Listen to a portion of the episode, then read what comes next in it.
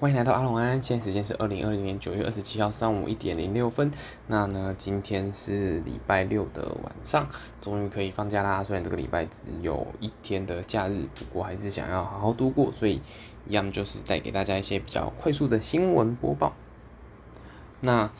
首先，第一则呢是更多恶灵古堡情报揭露，医生二度当主角的关键。好，那这则新闻呢，主要是在今天卡普空在 TGS 的东京电玩展二零二零特别节目当中呢，有公开就是恶灵古堡八的更多讯息。其中有一则是有特别讲到说，嗯，他们会选择这个透明人医生当主角的初衷，以及克里斯的立场以及村庄的意义。那在呃选择。医生当主角的很大一部分的原因，是因为他们在开发团队完成七代的开发之后呢，有对医生产生了感情，并且开始好奇他的境遇啊，以及他的故事，以及今后会发生一些什么样的事情。因此呢，在《恶灵古堡八》在早期开发的阶段就决定说要将主角定为医生，并且呢，会再次把先前在七代的 DLC 出现的克里斯重新带回到八代当中。那在整体而言呢，我觉得。呃，在定为医生，其实有很大一部一部分原因，应该也还是为了符合它是嗯第一人称的设计游戏，设计游戏对，它是第一人称的恐怖游戏，所以呢，如果你要再重新塑造一个主角的话，其实相对而言呃比较困难，因为对于玩家来说，他还是嗯没有办法看到自己主角的样貌，因此他对于整个角色的认同感相对是比较弱的，因此他会把。嗯，医生重新抓回来当主角，呃，对于已经玩过七代的玩家来说，其实呃反而是一个更加有认同感的一个选择。所以呢，我觉得呃目前看起来的话，医生应该就是会在遭遇到一些很悲剧的事情啊。看接下来的故事会再怎么诉说这个部分。另外呢，他有在提到说，《恶灵古堡八》呢存在与期待同等或是更恐怖的内容，并且呢，开发团队营造了村庄是一种恐怖与美丽交织的气氛。那村开发团队其实有特别提到说，累积了期待开发经验之后呢，《恶灵古堡八》会有更多分量的内容，以及包括画质啊、求生系统，要让玩家可以忘忘记过去玩《恶灵古堡》的逻辑，来追求真正的恐怖体验。因此呢，目前看起来虽然第一眼看到副标的村庄会觉得这个世界地图可能是很小，就只有一个小小的村庄。不过呢，实际看过游戏的画面之后，应该会觉得其实游戏是相当壮阔的，尤其是在那些远近景的一些细节的景色啊。然后，并且呢，有看起来有像是城堡跟村庄这种不同的一些场景，整体游玩起来的话呢，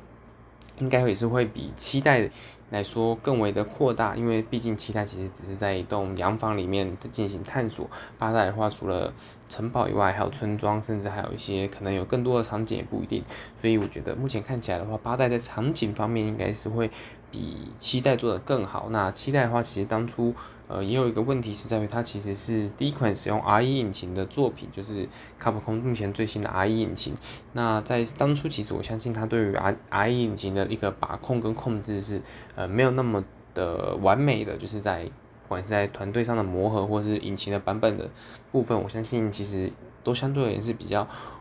呃陌生，跟跟他们之前用了比较久的引擎相比，一定是一个全新的开发体开发过程。那在七代的话，其实还是处在一个呃属于实验性质的一个做法。那可以看到，七代其实在玩家的评价之间是大获全胜的。那目前八代也是维持用 R1，诶、应该是用 R1 引擎啊，这个还不确定，后续有消息的话再跟大家分享。不过呢，如果它维持的一样是 R1 引擎呢，它在整个引擎的操控跟 bug 的修正上，我相信会比七代来的更加的完美。那在呃。就是引擎的操控性得到提升之后呢，相对于整体的游戏而言，后续的优化以及调整，我相信也会更加的方便。那这就是目前看起来，呃，《恶灵古堡八》的一个一些消息。那接下来距离游戏发售其实还有。应该是一段时间，因为目前其实他也没有公开说《恶灵古堡八》它会在什么时间点进行发售。不过他们目前只有确定说会在 PC 的 Steam 上面，以及 PS 还有 Xbox X 呃 Xbox Series X 上面进行推出。那呃接下来到底会在几号公布呢？游戏内容还有哪一些可以期待的部分？我觉得嗯，就等卡空卡普空后续再进行更多的发表。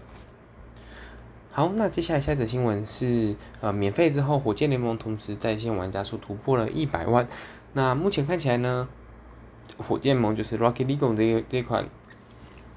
呃，游戏呢，其实呢，它是从原本的付费游戏变成免费游戏，因为在原本的付费游戏上呢，大部分的呃玩家其实，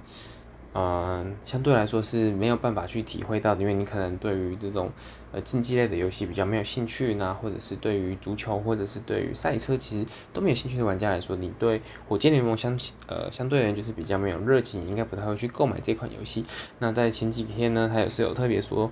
呃，他会把整个商业模式。从原本的付费制游戏转换成免费制游戏，那转换之后呢，他们的整个在线玩家人数就是直接突破新高，已经到达了一百万玩家的同时，在线人数也就是达到了一百万的 CCU。那依照之前我们自己在做游戏的时候呢，有可能 CCU 大部分会是在百分之二十到百分之三十的 DAU，也就是说他们一天你玩的。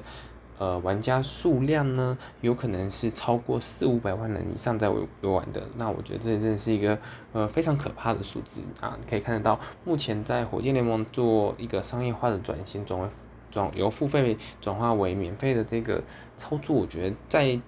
人数上面是十足的成功，因为他也有公开说，他们前一次达到新高峰的时候是在，呃。他们在前一次达到新高峰的时候呢，是在三月份的十二万人。那目前在呃八九月份就可以达到一百万人以上的呃这个在线人数，也就从大约从十二万人成长到了一百万人。我相信绝对不是一个轻易可以成长的数字。那至少目前就人数方面看起来是非常成功。那接下来就要看。呃，火箭联盟有没有办法把这些免费玩家重新转换为付费玩家，让他们可以在游戏当中生产出更多的价值？那接下来我们就还是一样，继续观察火箭联盟后续会不会有一些商业化的模式的调整，或者是呃一些比较特殊的消息吧。好，那今天的新闻就到这边。那因为今天是假日，所以说反正。依照 Podcast 的整个流量来看呢，假日的新闻其实也比较没有人听，就是 Podcast 大部分还是在集中在周一到周五，因此今天就比较分享稍微短一点的新闻啊，也没有什么我个人的看法，就只是把新闻稿的部分跟大家进行分享。那如果大家有呃想要问我的问题，或者是有什么想要嗯给的意见呢，都可以直接在 Apple Podcast 或者是在 Spotify 上，欸，Spotify 还不行，可以在 Apple Podcast 上五星评论我，那我就。